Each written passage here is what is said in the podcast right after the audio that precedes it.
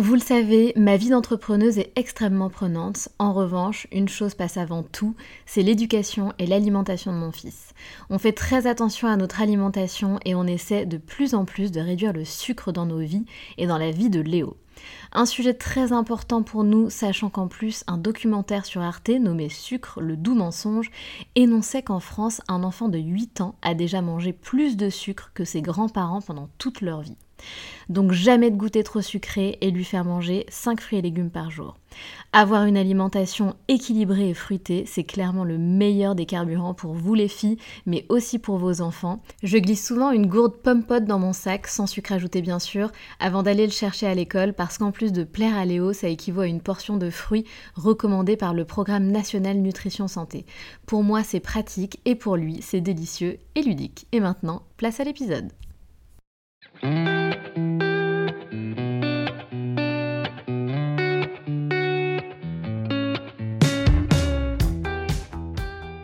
Salut, je suis Sandra et je te souhaite la bienvenue sur le podcast qui va te donner envie de réaliser tes projets et même tes rêves les plus fous. Notre mission, t'apporter de l'inspiration. J'échange avec des femmes qui ont osé s'écouter. Choix de vie audacieux, parcours atypique, projets fous, elles nous dévoilent tout sans filtre. L'idée, à travers chaque épisode, c'est d'adoucir tes peurs pour les remplacer par de l'audace et de l'enthousiasme. Du mouvement, du bruit, de la fumée, laisse-toi entraîner par les locomotives. Valentine a 29 ans et elle est sage-femme depuis 6 ans. Elle n'a jamais vraiment eu envie de monter sa société, c'est venu à elle naturellement. À l'hôpital, beaucoup de soignants souhaitent proposer des projets pour améliorer l'hôpital, innover, améliorer le suivi des patients, mais les porteurs de projets se voient souvent freinés. Valentine a la chance d'être entourée d'entrepreneurs qui pensent évidemment que rien n'est impossible.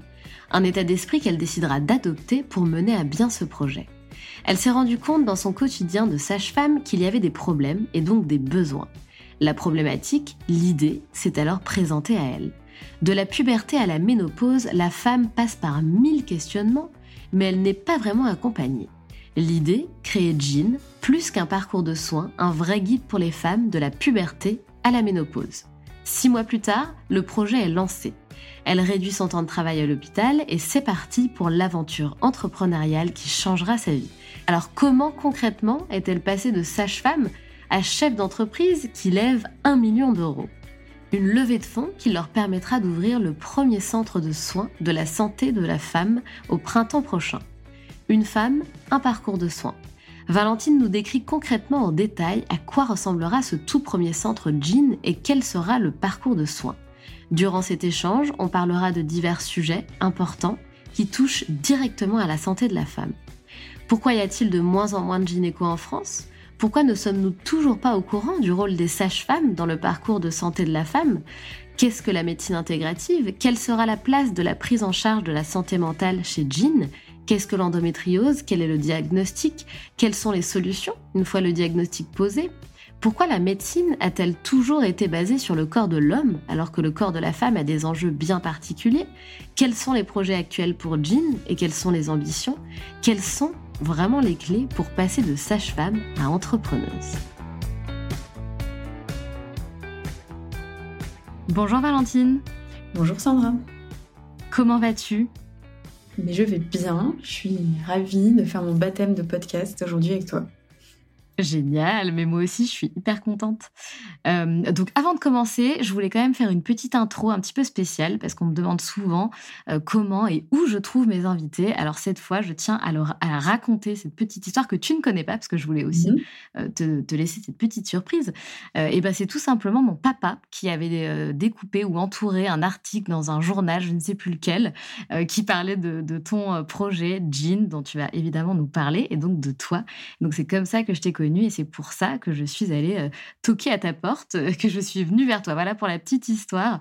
Euh, du coup, Valentine, est-ce que tu peux te présenter, s'il te plaît, en quelques mots? Oui. Donc moi, Valentine, j'ai 29 ans, je suis sage-femme depuis 6 ans maintenant. Et en parallèle, effectivement, je monte une euh, boîte qui s'appelle Jean, dont je vais pouvoir vous parler. Exactement. Alors, il faut savoir que, donc, avant d'être entrepreneuse, mais tu vas nous le raconter, euh, tu étais sage-femme et tu es toujours sage-femme, enfin, tu es toujours euh, diplômée euh, de, cette formation, en tout cas. Est-ce que tu peux nous raconter, du coup, Valentine, c'est quoi ton parcours? Alors, et eh bien du coup, sage-femme d'aussi loin que je me souvienne, j'ai toujours voulu l'être. Je saurais même plus raconter la genèse de l'envie, tellement ça a l'air d'être depuis toujours, euh, et c'est aussi ce que raconte euh, ma famille. Et donc, du coup, bah, j'ai fait, euh, pour être sage-femme, tu dois passer par la première année de médecine, qui est commune. Donc, j'ai fait ma première année de médecine, et après, quatre ans spécifiques sage-femme. Et mon rêve absolu, c'était de travailler dans une maternité à Paris qui s'appelle les Bluets, dans le 12e. et les Bluets, c'est une maternité qui est assez réputée pour accompagner les femmes, les couples, les enfants au plus proche de leur euh, projet de naissance, de leur projet de vie derrière. Euh, et donc, j'ai fait en sorte pendant mes études d'y passer à plusieurs reprises pour m'assurer d'être d'être embauchée quand j'ai été diplômée. Et verdict, j'y suis toujours. Donc, je suis encore sage-femme aujourd'hui. alors, plus du coup à la même à la même fréquence, mais mais je le suis toujours. Et donc voilà, donc j'ai fait euh, six ans euh, au Bluet. Et puis, euh, et puis en parallèle, pendant mes études, j'avais un petit job étudiant un peu spécifique à, mes études. Je gardais des nouveau-nés la nuit. tu sais, pour les parents qui rentrent dans la maternité et qui sont KO, alors ça peut être parce qu'ils ont des bébés prématurés, ça peut être parce que accouchement traumatique, parce que jumeaux, parce que triplé, ou juste parce que ils ont la possibilité de se faire aider. Euh, donc, je faisais ça quand j'étais étudiante sage-femme. Et euh, en fait, quand j'ai continué à être sage-femme, euh, quand j'ai commencé à être sage-femme, je veux dire, j'ai pas réussi à arrêter parce que j'adorais ça. Donc, je le faisais pas à la même fréquence, mais je continuais. Et jusqu'au moment où ben, trois ans plus tard, je me suis rendu compte qu'en fait, je passais mon temps à proposer les plans que je pouvais pas faire moi-même, les familles qui me contactaient, euh, je pouvais pas toujours les aider parce que j'avais mes gardes à côté. Et du coup, je m'étais entourée d'étudiants de sage-femme, d'auxiliaires de puriculture, euh, enfin de professionnels de la périnatalité pour faire ces gardes de nuit nouveau-nés. Donc, je m'étais un peu créé un réseau. Et puis jusqu'au moment où du coup, euh, je me suis dit que j'allais rendre les choses plus officielles et plus carrées. Et donc j'avais créé euh, un service de mise en relation pour euh, ces jeunes parents qui avaient besoin d'aide et euh, ces professionnels de la périnatalité. Et donc, ça m'a un peu mis le pied à l'étrier de l'expérience entrepreneuriale, mais sans trop que je me rende compte. Je n'avais pas spécialement l'ambition de monter une boîte, d'être entrepreneur. C'est ce que j'allais dire, tu avais déjà cette fibre-là, en fait. Sans le savoir. Franchement, c'était sous-estimé. Mais, mais voilà. Et puis, et puis après, j'ai continué euh, mes années à l'hôpital tout en faisant ça, mais finalement, j'ai monté euh, ce service avec euh, une de mes meilleures amies. Et puis, il y a eu le Covid qui est arrivé par là, et donc ça a quand même lourdement compliqué les choses. Et puis, par ailleurs, je me suis rendu compte petit à petit que, en fait, j'avais envie de trouver un projet qui, niveau santé, avait plus de sens et plus d'impact à mes yeux. Euh, et donc, du coup, on a arrêté euh, d'un commun accord euh, ce service-là. j'ai continué la sage-famerie, comme on dit chez nous, en ayant en tête que j'aurais envie d'avoir un nouveau projet et de faire autre chose, mais à ce moment-là, je ne savais pas encore vraiment quoi. Donc ça vient de là. Et puis. Euh, et, justement, ouais, comment, comment est née euh, l'aventure euh, Jean Ouais. En fait, tu sais, à l'hôpital et dans le monde de la santé globalement, il y a quand même pas mal de gens qui ont, comme moi, qui ont envie de proposer des projets, de faire des choses pour euh, pour améliorer au mieux les patients, euh, innover un peu dans l'accompagnement qu'on leur propose. Sauf que euh, à l'hôpital, avec les problèmes d'effectifs, avec le manque de moyens, on te répète quand même beaucoup ah bah c'est pas possible, c'est pas possible, c'est pas possible, on peut pas. Ou alors tu tentes un peu des choses, mais ça aboutit jamais. Et il se trouve que dans ma vie perso, je suis entourée de pas mal d'entrepreneurs euh, et, en fait, je trouve un truc assez génial chez les entrepreneurs, c'est que tu as l'impression que tout est possible, rien ne les arrête. Et, c'est vrai. Euh, et du coup, c'est un peu ça, je trouve ça assez fascinant. Je sentais que moi, j'avais un espèce de petit feu à l'intérieur de moi qui avait envie de faire plein de choses, mais que j'avais pas cette possibilité euh, dans ma pratique à l'hôpital. Et il y avait plein de, bah, dysfonctionnements que je constatais au quotidien sur l'accompagnement des femmes, où je trouvais que voilà une femme de la puberté à la ménopause, elle passe par 10 000 étapes, 10 000 questionnements. Euh, et en fait, elle n'est pas réellement accompagnée pour tout ça, euh, à part à la limite pendant la grossesse, où l'accompagnement en grossesse, il est plutôt bien fait, euh, ben, que ce soit la puberté, le début de ta vie sexuelle, de son suivi gynéco, du, jour où tu commences à te demander si tu veux un bébé, des parcours de PMA, le postpartum, la ménopause, bah, c'est autant de sujets et de questionnements qui aujourd'hui sont assez mal adressés. Et du coup, tu t'es dit quoi à partir de ce moment-là? Tu, savais que allais, euh, tu savais ce que tu allais créer? Tu avais déjà des, idées ou pas du tout? Pas vraiment. Euh, en fait, à la différence peut-être euh, de l'entrepreneur avec un profil un peu plus classique, j'étais pas vraiment à la recherche d'un besoin, à la recherche d'une problématique.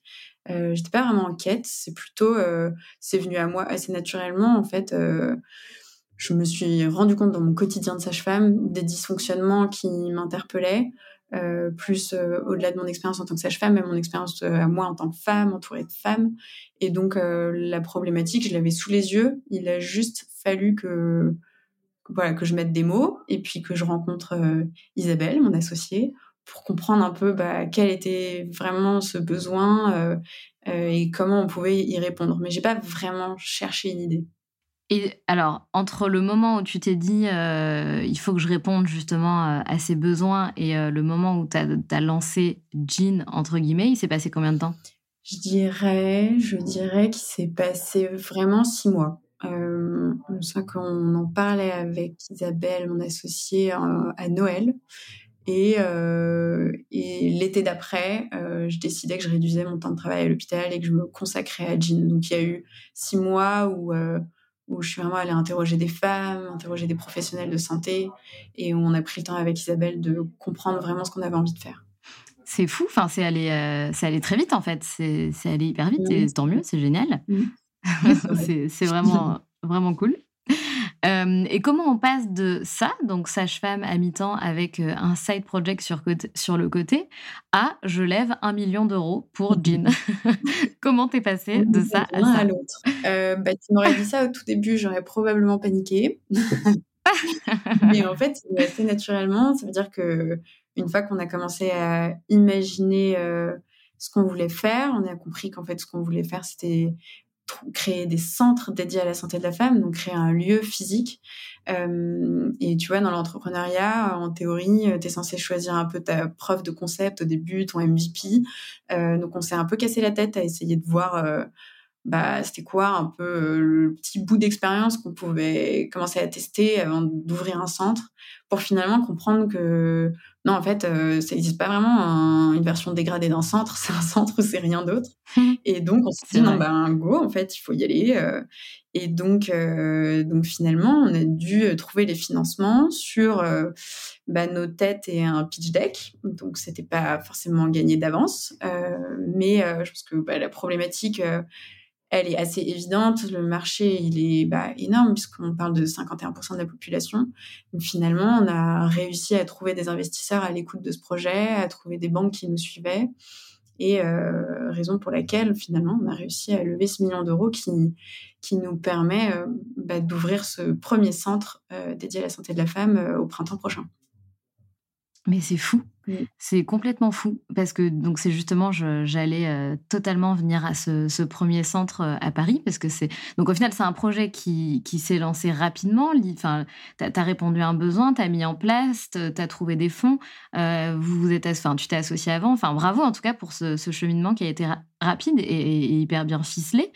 Et en plus de ça, il y a déjà un premier centre qui est en train de, de, de, se construire, de se créer, avec une ouverture prévue au, au printemps. Est-ce que du coup, tu peux euh, bah, peut-être nous mettre dans la peau euh, d'une euh, d'une femme, d'une femme qui souhaite se rendre dans ce centre Comment ça va se passer? Qu'est-ce qu'on va y trouver? Quel, quel, est le process? Enfin, voilà, nous envoyer un petit peu du rêve sur ces, nouveaux centres Jean. J'espère que le rêve sera proche de la réalité. J'en suis sûre. bah, L'idée, c'est un centre dans lequel tu vas trouver les principaux professionnels de santé qui peuvent qui peuvent t'intéresser, quel que soit ton âge, parce que l'idée c'est d'intéresser les femmes de la puberté à la ménopause pouvoir proposer du suivi sur le long terme euh, et donc euh, ben, d'avoir tous ces gens-là au même endroit qui travaillent vraiment ensemble. Ça veut dire que l'idée c'est pas juste euh, qu'ils travaillent les uns à côté des autres, mais qu'il y ait un vrai projet médical commun, qu'il y ait un collectif de soignants qui soit euh, engagé autour de valeurs et de convictions fortes dans la façon de prendre en charge la femme. Et donc, il faut vraiment qu'il y ait une ADN très forte. On veut presque créer une marque dans la santé. Donc, l'idée, c'est quand tu es une femme, tu arrives dans le centre et tu sens cette, tu sens cette énergie, tu sens cet ADN. Euh, et donc l'idée c'est qu'on puisse te proposer au sein du centre un vrai parcours de soins. Donc euh, quelle que soit la raison pour laquelle tu arrives chez nous, est-ce que c'est euh, tu vois simplement ton rendez-vous de suivi gynécologique annuel avec une sage-femme ou un gynéco, et eh ben tu arrives chez nous, tu viens pour ta consultation et puis tu découvres qu'en fait il y a aussi un psychologue, il y a aussi un généraliste, un kiné, un ostéo, qu'il y a des conférences qui peuvent t'intéresser sur des sujets je sais pas fertilité, sexualité, euh, euh, projet de grossesse. Et donc, euh, l'idée, c'est vraiment que tu trouves chez Jean un guide qui t'aide à se construire ce parcours de soins et qui t'accompagne sur la durée. Et donc, bah, l'idée, c'est aussi que l'expérience soit enfin sympa parce que une femme, jusqu'à preuve du contraire de la puberté à la ménopause, elle est pas forcément malade quand elle a besoin de consulter. Et donc, euh, on voulait aussi revoir l'expérience du centre euh, pour qu'il ressemble pas un cabinet médical euh, austère, froid. Et donc, bah, que tu te sentes bien. Donc, ça passe par bah, à quoi va ressembler le centre, le design du centre. Donc il y a vraiment cette volonté que quand tu arrives, euh, tu te sens un peu chez toi, tu connaisses ton équipe, euh, que tu puisses être là sur la durée. Euh, on aura une application en soutien du centre pour les patientes du centre sur lesquelles, bah, sur ton application, tu pourras faire la prise de rendez-vous, tu pourras voir un peu la vie du centre, les événements. Et si tu le souhaites, tu pourras avoir un, accompagnement renforcé avec ben, un coordinateur de soins qui te connaît bien, qui fait partie du centre, qui t'aide à se construire ce parcours et qui peut te répondre euh, en ligne euh, sur l'application quand tu as quelques questions. Donc en gros, c'est ça qu'on veut pouvoir, la promesse qu'on voudrait pouvoir faire aux femmes, c'est que quand tu rentres chez Jean, tu viens pas juste dans un centre de santé, tu rentres vraiment dans un dans une bulle euh, qui va t'accompagner sur le long terme pour avoir un parcours de soins personnalisé, holistique et vraiment sans couture. C'est génial. Bah, pour le coup, ça fait Enfin, ça fait rêver entre guillemets dans le sens où c'est vraiment quelque chose, tu as raison, c'était un vrai besoin.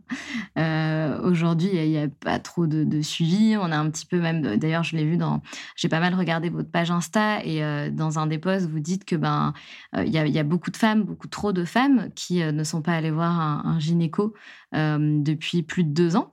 donc peut-être que via votre application, vous enverrez une notification. Coucou, c'est l'heure de reprendre un rendez-vous avec ton gynéco. Euh, donc tout ça, c'est génial. Bravo euh, pour ce que vous faites.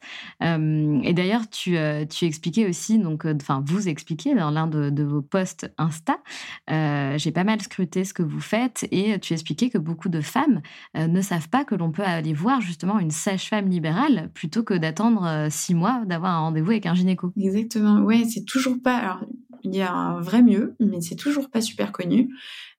Aussi parce que parce que le métier de sage-femme il fait que évoluer euh, depuis plusieurs années, donc il euh, faut suivre cette évolution et puis que ça manque un peu de communication à ce sujet-là. mais en fait, une sage-femme, donc aujourd'hui c'est cinq ans d'études et bientôt six, et elle a toutes les compétences pour s'occuper de la femme, de la puberté à la ménopause, euh, donc même non enceinte, euh, pour ce qui est du suivi de prévention. Ça veut dire ton suivi de routine. Euh, donc ça va être le dépistage des infections sexuellement transmissibles, la prescription de la contraception, tu vois, ça peut être la pose de stérilet, la pose d'implants. elle va être présente pour l'examen des seins. Et en fait, c'est un peu comme si c'était le médecin généraliste de la, de la femme. Ça veut dire que on fait tout en suivi euh, de base. Et puis ici, euh, et on est habilité à dépister la pathologie. Et si effectivement on en dépiste, euh, là, l'idée, c'est qu'on puisse te réorienter.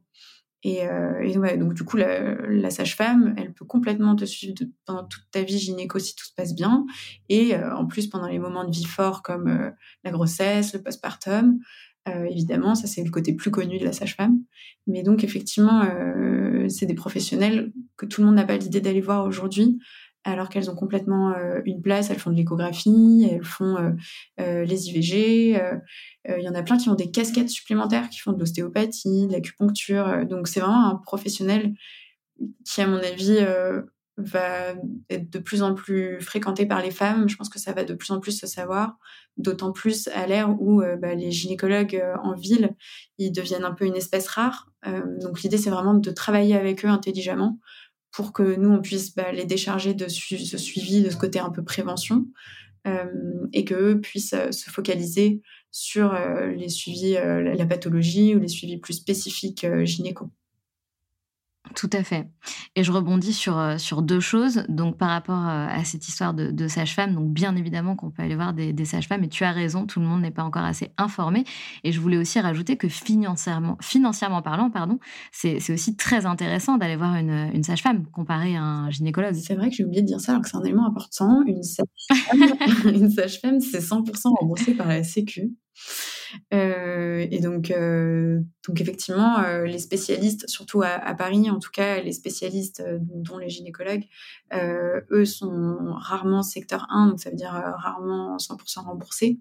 Et donc, c'est vrai que pour, pour les personnes pour qui le côté financier et une difficulté d'accès aux soins, c'est important de savoir que la sage-femme sera entièrement prise en charge.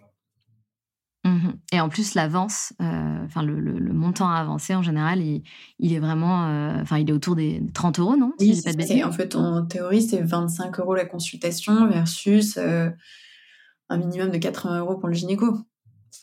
Exactement. C'est sûr que c'est pas pareil. Bah oui, exactement. Pour, comme tu le disais, une, un, diagnostic qui sera aussi bon et enfin une, tu vois, un service qui sera aussi bon que euh, que celui d'un gynécologue. Donc c'est quand même important de, le ah. rappeler. Information, euh, donc pour rebondir aussi sur, sur ce que l'on dit, tu disais euh, les gynécologues, c'est aussi une espèce de plus en plus rare. donc information que j'ai trouvée aussi chez vous, donc chez Jean, vous dites que 49% des gynécos ont plus de 60 ans. C'est dingue. oui, c'est dingue.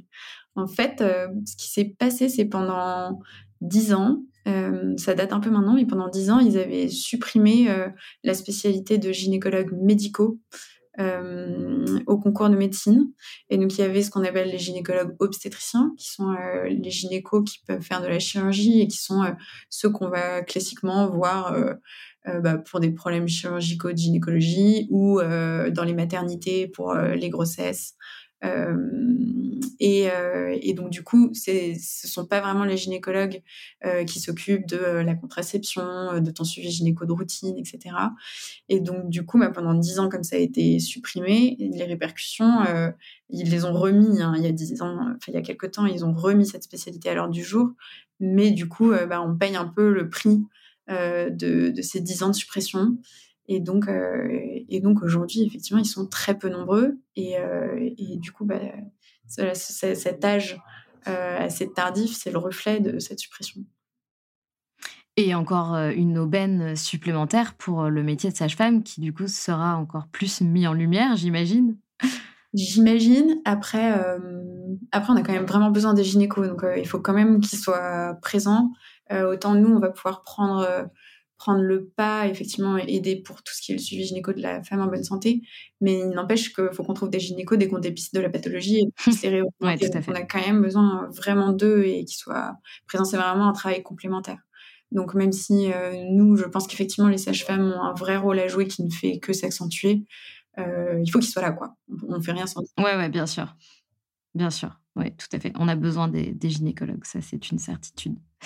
Euh, à travers Jean, vous parlez beaucoup de médecine intégrative. Ça veut dire quoi? Et aussi, tu parles beaucoup, tu, vous utilisez souvent le, terme holistique. Est-ce que tu peux m'expliquer un petit peu euh, euh, bah, qu'est-ce que vous voulez dire à travers, à travers ces termes-là? Complètement. En fait, en fait, on dirait un concept innovant, mais ça l'est pas du tout. C'est-à-dire que si tu reprends la définition de la santé par l'OMS, si je dis pas de bêtises, l'OMS, elle dit que la santé, c'est un état complet de bien-être euh, physique, euh, mental, euh, social, donc qui englobe vraiment la personne dans sa globalité. donc à la base, la santé, c'est ça, et c'est même en l'absence de maladie et d'infirmité. sauf qu'aujourd'hui, souvent dans l'opinion public. quand on dit santé, on pense médecine traditionnelle, tu vois, la médecine evidence-based. Et, et donc voilà, cette médecine stricto sensu traditionnelle. Alors qu'en fait, ça va beaucoup plus loin. Ça veut dire, si tu veux pouvoir t'occuper d'un patient de A à Z, il y a bah, c'est multidimensionnel. Il y a mille paramètres. Euh, il y a le côté psychologique, euh, il y a le côté physique, il y a le côté environnemental, le côté social, et j'en passe. Euh, et donc, le concept de médecine intégrative, c'est justement quand tu abordes le patient à, travers tous ces aspects-là. et donc, du coup, ça veut bien dire qu'évidemment, il n'y a pas un professionnel de santé qui peut s'occuper de toutes, tous ces aspects. Et donc, c'est l'idée d'une médecine pluridisciplinaire où vraiment tu as un parcours avec euh, plein d'intervenants différents qui s'intéressent à toi dans ta globalité. D'accord. Et tu parles aussi beaucoup de médecine holistique? Ouais, alors c'est la même chose. En fait, il y a plein de termes. Parfois, on dit euh, holistique, parfois, on dit intégrative, parfois, on dit euh, santé globale. Tout ça, ça veut dire la même chose. C'est cette idée de, de voir le patient dans sa globalité. et, et, même, il y a un médecin que j'aime beaucoup qui s'appelle Alain Toledano, qui a créé l'Institut Raphaël, qui est euh, un accompagnement des personnes euh, qui sont atteintes de cancer. Et lui, il a créé justement une structure où il y a absolument toutes les disciplines possibles et imaginables euh, qui peuvent intéresser ces patients-là. Et lui dit une chose qui est assez formidable, qui dit en fait c'est une médecine qui cible le malade et pas la maladie. et c'est assez vrai, c'est un peu cette idée que tu t'intéresses à la personne euh, de A à Z sous tous ses aspects. Et donc, c'est très personnalisé, en fait.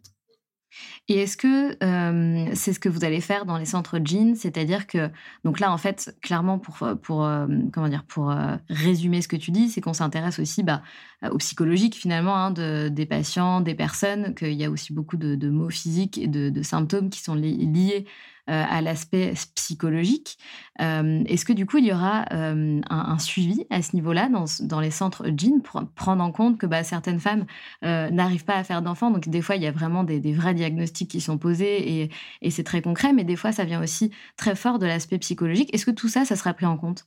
Oui, complètement. les psychologues, ça a été sans aucun doute des professionnels qu'on voulait avoir dans le centre. Euh, donc oui, oui, c'est hyper important. La santé mentale euh, fera évidemment partie des choses qu'on voudra aborder euh, avec notre équipe. C'est bien. En plus, euh, enfin, c'est un sujet euh, qui, euh, qui nous intéresse beaucoup chez Locomotive parce que, bah, comme tu le dis, la santé mentale, l'anxiété, c'est quelque chose qui prend beaucoup de place dans nos vies de plus en plus, malheureusement, et qui est à prendre en compte, en fait, de plus en plus dans, dans les maladies, dans des symptômes qu'on peut avoir. et du coup, ça me semble ben, extrêmement important. donc, c'est pas seulement d'aller d'inclure des, des psychologues, pardon, mais c'est aussi de comprendre un peu bah, comment on fonctionne finalement, comment l'être humain fonctionne. Complètement. Ouais, ouais, non, ça fait, c'est au-delà, oui, je suis d'accord, c'est au-delà même d'avoir juste des psychologues, c'est vraiment réfléchir euh, ton approche du patient en prenant vraiment ça en compte. Et c'est tout l'intérêt de, de Jean, euh, notre volonté de vouloir faire travailler une équipe ensemble, comme je te disais, de pas avoir juste des praticiens qui sont les uns à côté des autres. C'est en fait euh, ce côté santé mentale, euh, il faut qu'il soit pris en compte et chez la sage-femme, et chez le gynéco, évidemment chez le psy, mais aussi chez le kiné, chez l'ostéo. Et, et, donc l'idée, c'est que voilà, on travaille en pluridisciplinarité, tu vois, qu'on puisse discuter des patients ensemble. Euh, pour que euh, tout le monde se nourrisse de tous ces éléments-là et que la santé mentale soit un truc que tout le monde a bien en tête. Quoi. Exactement, ouais, c'est top, c'est top, c'est super. Génial, génial. Alors un autre sujet euh, qui est euh, de plus en plus abordé et c'est très bien et je suis certaine que tu me vois que tu me vois venir. Euh, donc là je vais te parler d'endométriose. Donc moi c'est un sujet que je ne connais pas beaucoup parce que je m'y suis pas forcément intéressée. seulement j'entends de, plus en plus de, de choses à ce sujet et surtout j'entends qu'il n'est pas forcément normal d'avoir mal quand on a nos règles euh, et que ça peut être aussi une forme d'endométriose. Alors, c'est quoi l'endométriose finalement? Alors, elle n'est pas facile cette question parce que expliquer vraiment ce que c'est l'endométriose, c'est un vrai challenge. Mais en gros, euh, pour essayer de faire simple, il euh, faut s'imaginer que la muqueuse de l'utérus, donc un peu, on va dire les parois de l'utérus, il y a une couche qui s'appelle l'endomètre. Et ces cellules de l'endomètre, c'est les cellules justement qui vont, à chaque fois qu'on a nos règles, se détruire et donner les saignements.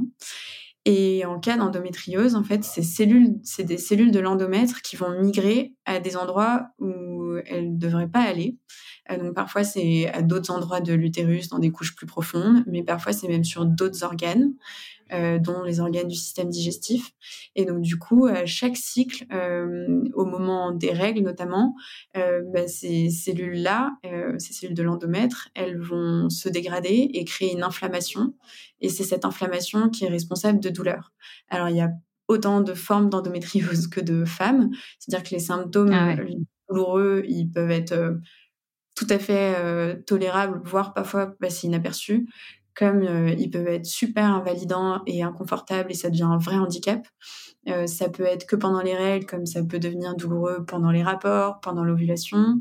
Euh, ça peut être même des symptômes digestifs, tu vois, de la constipation. Donc, il y a plein de formes d'endométriose différentes. Mais effectivement, un message que ça soulève qui, qui a longtemps été sous-estimé, c'est que en fait, avoir des règles douloureuses, c'est pas normal et donc, euh, souvent, ça se manifeste euh, dès le plus jeune âge, hein, euh, l'endométriose. Et donc, qu'il faut penser à consulter en cas de règles douloureuses pour voir justement quelle prise en charge on peut mettre en place, voir s'il s'agit d'endométriose ou pas. D'accord. Et, c'est quoi le diagnostic? Comment le, médecin sait? C'est peut-être un petit peu trop poussé comme question, mais du coup, ça me turlupine. Comment est-ce qu'il peut savoir que nos symptômes sont des symptômes liés à l'endométriose? Alors, c'est pas facile justement. Euh, le diagnostic d'endométriose, il est compliqué et euh, on n'arrive pas toujours à établir un diagnostic euh, clair. la première chose, c'est l'interrogatoire. Donc, c'est justement te poser plein de questions sur tes symptômes, comprendre quand ils sont apparus, à quel moment du cycle tu les ressens, etc. Et déjà, de base, tu peux avoir des vraies suspicions d'endométriose rien que sur cet interrogatoire, cette anamnèse. Et après, quand tu veux vraiment en avoir un diagnostic euh, sûr, en théorie, il faut passer par l'imagerie euh, et aller faire une IRM. Euh, ça peut être échographie, ça peut être IRM. sauf que là, la difficulté, c'est d'arriver à voir ces lésions liées à l'endométriose qui sont pas faciles à voir et qui demandent un œil avisé du, praticien. et donc, il faut trouver sur les bons radiologues qui vont vraiment arriver à diagnostiquer, ce qui n'est pas toujours évident. Donc euh, aujourd'hui, il faut quand même savoir qu'on a 7 ans de retard au diagnostic sur l'endométriose. Donc euh, entre le moment où tu te dis que tu as mal et qu'en en fait, il faut consulter pour ça, et, le moment où on arrive éventuellement, ce qui n'est pas toujours sûr, à diagnostiquer ton endométriose, ça peut être un sacré parcours du combattant. D'accord. Et alors, une fois que, que, que, l'on diagnostique une éventuelle endométriose, euh, à quoi ça sert finalement de diagnostiquer, euh, de diagnostiquer ça? Est-ce qu'on a des, solutions pour remédier euh, aux symptômes désagréables? Alors là encore, c'est assez variable en fonction des femmes, puis même en fonction des praticiens qui les accompagnent. parfois, c'est juste de mettre un mot, un diagnostic qui peut donner du sens à ces douleurs et, euh, et, qui peut suffire à la patiente si euh, toutefois la douleur n'est pas trop invalidante. Euh, et donc, il n'y a pas forcément, si elle n'est pas spécialement gênée au quotidien par ces douleurs, ça peut parfois juste s'arrêter là. dans d'autres situations, on met en place un traitement hormonal. Euh, bah, donc le traitement hormonal un peu classique, c'est euh, une pilule euh, qui va inhiber, bloquer tes règles. Et bah, puisqu'il n'y a plus les règles, il n'y a plus ces douleurs-là au moment des cycles, donc ça peut être ça. Et parfois, quand c'est vraiment des lésions d'endométriose importantes, on peut aller jusqu'à la chirurgie. mais donc là, pour le coup, c'est vraiment du cas par cas. et on n'a pas toujours des solutions médicales stricto sensus. Euh, et donc euh, après, ce que maintenant on commence à bien comprendre, c'est que euh, le suivi gynéco suffit pas forcément, voire pas souvent, à, aider les femmes qui sont atteintes d'endométriose. Et en fait, il y a plein de choses à imaginer. on les envoie voir un nutritionniste pour trouver une, une, alimentation anti-inflammatoire. elles peuvent aller voir un ostéopathe, un kiné, un ostéo, le psychologue, parce que c'est pas facile de vivre avec de telles douleurs. un sexologue, parce que c'est des douleurs qui peuvent avoir lieu pendant les rapports. Donc en fait, il y a finalement, au-delà de vraiment un traitement au sens propre du terme, il y a plein de choses à mettre en place pour les femmes qui souffrent d'endométriose pour les aider dans leur quotidien. Mais c'est ce que je te disais, il n'y a pas un traitement type parce que euh, c'est à voir en fonction de chaque femme, de son lifestyle, de euh, à quel point elle est gênée ou pas, à quel point c'est handicapant. D'accord. Ok. Bah écoute, merci en tout cas pour toute, euh, pour pour nous éclairer en tout cas sur sur ce sujet. vous disiez que les femmes étaient oubliées de la santé puisque la médecine s'était basée enfin là je résume un petit peu, euh, je fais un peu un raccourci, euh, la médecine s'était basée sur les corps euh, d'hommes. Mmh est-ce que c'est ça? Est-ce que c'est pour ça que vous disiez que les femmes étaient oubliées de la, de la santé? Ouais, alors en fait, c'est même assez fou. et ça, en vrai, je l'ai découvert en, en, travaillant sur le jean. Mais les femmes, le corps féminin a même été occulté des études scientifiques initialement. Euh, de la recherche. Pourquoi? Parce que, parce que notamment euh, bah, le corps de la femme, je t'apprends rien, il est plus complexe du fait que nos cycles hormonaux. Et donc, du coup, on est allé vers la simplicité et, euh, et on s'est basé sur le corps de l'homme, alors que bah, c'est une évidence qu'on ne fonctionne pas de façon identique. Et donc, bah, sur plein de points, aujourd'hui, on se rend compte qu'on s'était trompé. Euh, tu vois, c'est vrai pour euh, les maladies cardiovasculaires, euh, c'est vrai pour la migraine, c'est évidemment vrai pour les enjeux qui sont spécifiques aux femmes, qui sont les enjeux gynécologiques. Voilà, on s'est rendu compte tardivement euh, que euh, le corps de la femme avait vraiment des enjeux particuliers et qu'il fallait penser euh, une santé, une médecine sexualisée. et donc ça, ça a pris beaucoup, beaucoup, beaucoup de temps. C'est dingue. Enfin, c'est dingue. C'est dingue. Bah oui, c'est dingue. Enfin, c'est dingue, mais en même temps, on le sait. Enfin, c'est dingue et c'est triste en même temps. mais c'est bien que ça évolue. C'est ça qui compte et, c'est marrant parce que il y a aussi un, autre de vos postes qui est hyper intéressant euh, et qui est lié du coup à la découverte du corps de la femme et aux, fameuses idées reçues et aux mythes. donc c'est par rapport à l'hymen. Donc ça c'est aussi quelque chose quand j'ai lu, j'ai rigolé parce que ben je me dis ben merde alors même moi j'étais pas au courant. Euh, donc, bah, écoute, je te laisse désacraliser un peu le, mythe de l'hymen et de la virginité.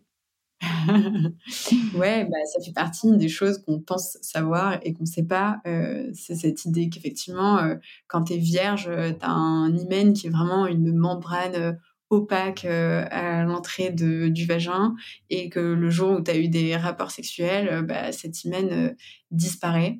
Alors qu'en fait, on se rend compte qu'il y a évidemment autant d'hymen que de femmes.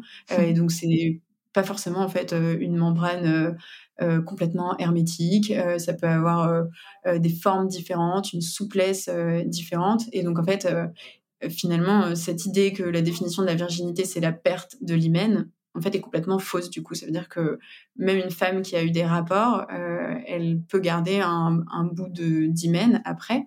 Et moi, tu vois, pour te dire mon côté sage-femme, après un accouchement, quand parfois on a besoin de faire des points de suture au niveau au niveau du vagin, et ben je vois, parfois tu vois des bouts euh, d'hymen euh, restants. Ah, Donc, euh, c'est en fait dans la tête de tout le monde, mais même dans ma tête il y a encore pas si longtemps, bah, virginité c'était égal à hymen intact et perte de ta virginité égale plus d'hymen. Et en fait, bah, c'est une idée reçue. Donc c'est pour te dire, on a des milliards de choses à apprendre encore sur le corps de la femme, à mon avis. Non, mais c'est un truc de dingue. C'est un truc de dingue. déjà, quand, euh, quand on sait que on a découvert euh, le clitoris en. Alors, attends, tu, tu, connais la date, je suis sûre? Je suis en train de spoiler mon futur poste. Arrête ah, Merde Pardon. Parce que euh, la semaine dernière, on a fait une intervention dans une faculté avec, tu connaîtras sûrement son compte, Charline Vermont, qui a créé le compte Instagram Orgasme et moi, ouais. et qui justement parle évidemment bah, de l'anatomie du clitoris et de tout ce qu'on ne sait pas. Euh, et qui ouais, explique que bah, c'est encore un organe, euh, il y, a mille et une choses qu'on ne sait toujours pas sur le clitoris, euh, qu'il a débarqué pour la première fois dans un livre d'SVT en 2017, et que voilà, encore oh là, il y a c'était dans le New York Times au mois d'octobre. Ils découvraient euh, encore là le mois dernier combien de terminaisons nerveuses il y avait dans le clitoris. Enfin, c'est fou de se dire il y a 51% de la population qui possède un clitoris et euh, on l'a jamais étudié avant, euh, jamais en détail quoi. C'est un peu lunaire. Ouais, c'est complètement lunaire. Mais du coup, donc j'imagine que tu, tu, fais constamment des, des, recherches sur la femme, le corps de la femme. Ça doit être passionnant tout ça. Passionnant. Franchement, j'avais l'impression de savoir déjà pas mal de choses en tant que sage-femme. Et en fait, et en fait, je prends beaucoup de recul et d'humilité en me rendant compte que non, ben non, enfin, moi-même, euh, j'ai encore des milliards de choses à, apprendre. en fait, il y a plein de choses qu'on ne sait pas encore. Euh, qu'on sait pas encore aujourd'hui, quoi. Ce qui reflète un certain patriarcat, mais on n'a pas beaucoup pensé à la fin. C'est pas vrai. ouais, c'est, ouais, mais bon, on, on essaie de s'en débarrasser euh, petit à petit. Vous en êtes où aujourd'hui avec Jean? Alors, comment ça avance? Vous êtes incubé, c'est ça? On est incubé, on est incubé depuis six mois euh, dans un incubateur à impact qui s'appelle Make Sense. Oui, que je connais bien. et donc là, on arrive au bout de nos six mois avec Make Sense, mais euh, on les perd pas de vue. Euh, c'est un accompagnement évidemment super riche et super utile. Et on est incubé aussi chez 50 Partners. Où là, pour le coup, c'est une accélération à vie. Donc, on reste à leur côté encore pour un bon moment.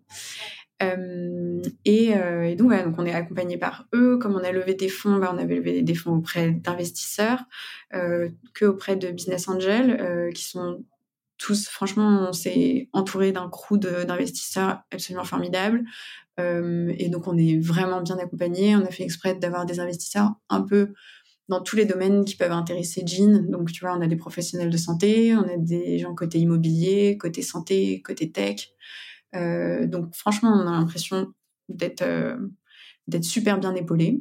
Euh, et donc, la levée de fonds fut une étape indispensable. on a toute la recherche de financement, que ce soit la levée de fonds ou le prêt bancaire. Tout ça, ça s'est complètement terminé là à la fin de l'été. Donc ça, c'est bon. Et on a trouvé notre local. on a signé notre local il y a quoi un mois, un mois et demi. Euh, donc là, on est à fond sur euh, créer les maquettes euh, avec nos architectes pour faire le lieu le plus, le plus adapté à ce qu'on veut créer comme ambiance. on démarre les travaux en janvier. Moi, je suis en train de créer l'équipe médicale. Donc, on avait déjà évidemment des praticiens qui étaient partants et qui nous suivent, mais il faut compléter cette équipe.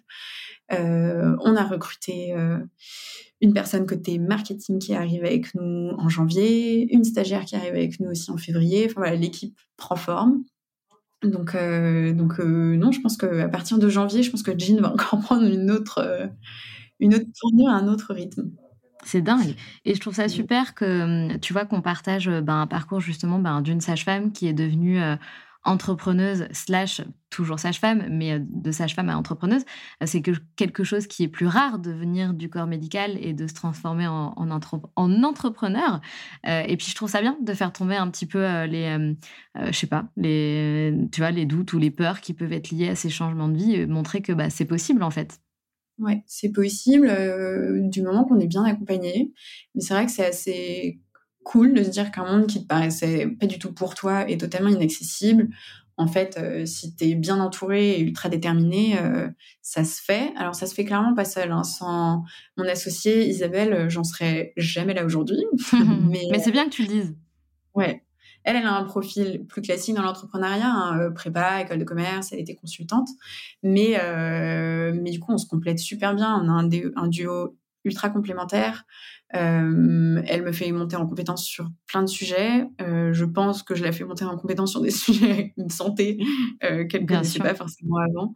Euh, et c'est cool de voir que c'est pas deux mondes qui se confrontent, c'est deux mondes qui, qui travaillent ensemble. Et finalement, grâce à ce duo, on arrive assez bien à allier santé et, et, innovation. Et, et ouais, je trouve que qu'effectivement, c'est assez puissant de se dire qu'en fait, euh, même ces professionnels de santé, ils peuvent avoir un rôle à jouer. Euh, et, ouais, hein, je suis super fière d'en être là aujourd'hui. Je ne sais pas quelle sera la suite, mais, euh, mais quelle que soit la suite, en tout cas, je trouve cette expérience super riche. Et d'ailleurs, ça serait quoi la suite dans, dans l'idéal pour Jean? La suite dans l'idéal, c'est ben, que ce premier centre prouve toutes nos hypothèses et dépasse même nos attentes. et, et à tel point qu'on en ouvre d'autres. Euh, l'objectif, c'est euh, d'ouvrir euh, d'autres centres. On a une ambition nationale. le but étant pas forcément de se dire qu'on veut 1000 centres partout en France. on veut vraiment, construire une culture forte. Donc, il ne faut pas que ça se fasse au prix de la croissance, mais enfin que la croissance se fasse au prix de la culture plutôt. mais, il y a cette volonté, en tout cas, d'être un vrai guide pour les femmes de la puberté à la ménopause. Et donc, euh, cette façon de guider les femmes, ça va passer par les centres, ça passera par l'app, mais si ça se trouve, voilà, il y aura peut-être 10 000 autres leviers euh, d'action à imaginer. Est-ce que ça va être créer des formations pour les professionnels de santé? Est-ce que ce sera euh, avoir un système de franchise? Voilà, il y aura plein d'autres choses à imaginer, mais toujours drivé par cette volonté d'impact et cette volonté de, de vouloir repenser la santé, une santé intelligente pour les femmes. Eh ben bravo. Tu disais que tu étais fière de toi, mais je, tu peux être fière de toi, je confirme. Vraiment bravo. Euh, longue vie à, Jean. Merci infiniment Valentine euh, pour, euh, pour cet échange, c'était génial. Ce n'est pas encore terminé. tu ne le sais probablement pas, mais dans les locomotives, on a toujours trois questions rituelles à la fin de chaque épisode. tu en as un petit peu parlé tout à l'heure, tu as dit que sage-femme, ça avait toujours été ton rêve, mais est-ce que c'était déjà ton rêve vraiment de, de petite, petite fille? Bah oui, je crois, honnêtement. Euh, j'ai toujours eu un attrait un peu étrange pour euh, les ventres ronds euh, et les, femmes enceintes. Ça partait de là. Finalement, aujourd'hui, j'ai envie de m'intéresser à la femme dans sa globalité. Mais, mais ouais, je crois que ça date de toujours. Et il n'est pas question d'arrêter d'ailleurs. Je ne serai jamais sage-femme. Tu vois, je pratique encore à l'hôpital et, et, je travaillerai en tant que sage-femme dans le centre Jean. Donc, j'ai pas vocation à stopper le soin. Je pense que ce serait même pas envisageable pour mon équilibre personnel. Est-ce que tu as un mantra dans la vie, une, phrase qui te guide en particulier? Mmh, C'est une bonne question. Mmh, pas vraiment, mais euh, cette notion, euh, cette notion en tout cas que j'ai découvert dans l'entrepreneuriat, que si tu te donnes du mal, euh, tout est toujours possible. Alors, toute proportion gardée, mais qu'en tout cas, voilà, elle est toujours chercher plus loin, cette idée du toujours plus de rendre tout possible. Euh, je trouve que c'est c'est pas un mantra que j'ai depuis toujours, mais que c'est un bonheur de découvrir ça euh, depuis deux ans et même un peu plus du coup à travers euh, bah, ce monde entrepreneurial que je côtoie à travers mes copains. Je dirais que c'est ça quoi, cette idée que que si tu te donnes du mal et si tu es bien accompagné, tout est possible. En tout cas, c'est le, mantra qui te donne des ailes en ce moment et qui donne le, carburant nécessaire à Jean. Donc c'est top. Bah, merci, tu as raison. C'est un très beau euh, partage euh, d'état d'esprit et de, philosophie de vie. Euh, et pour finir, selon toi, c'est quoi être une locomotive? Fallait que je te la pose. ça, ça, prend sens dans l'entrepreneuriat, je trouve. Ouais. mais pas que, hein, dans la santé de la femme. cette idée justement que seul, seul t'arrives à rien, mais du coup tu fais partie d'un tout, que ce grand train qui nous fera changer la santé de la femme, il est fait de plein, plein, plein de locomotives. et j'ai l'impression qu'on est au début, on a fait juste un petit wagon pour l'instant, mais mais hâte d'en avoir plein d'autres et, euh, et, du coup euh, ouais du coup je trouve que ça fait une belle image euh, une belle métaphore de l'entrepreneuriat eh bien, c'est top. Écoute, Valentine, merci infiniment. Je te souhaite que du succès et du bonheur surtout. Je dis toujours, c'est le plus important. Oui, t'as raison. Merci beaucoup, Valentine. Merci beaucoup, Sandra, de m'avoir accueillie à ton micro. C'était un plaisir. À bientôt. À bientôt. C'est la fin de cet épisode et j'espère qu'il t'a plu. Si tu as envie de laisser 5 étoiles sur Apple Podcast ou Spotify, surtout n'hésite pas. Merci pour ta fidélité et on se retrouve mardi prochain pour un nouvel épisode. Pense à rejoindre la communauté Les Locomotives sur Instagram pour toujours plus d'inspiration, de motivation et de good vibes.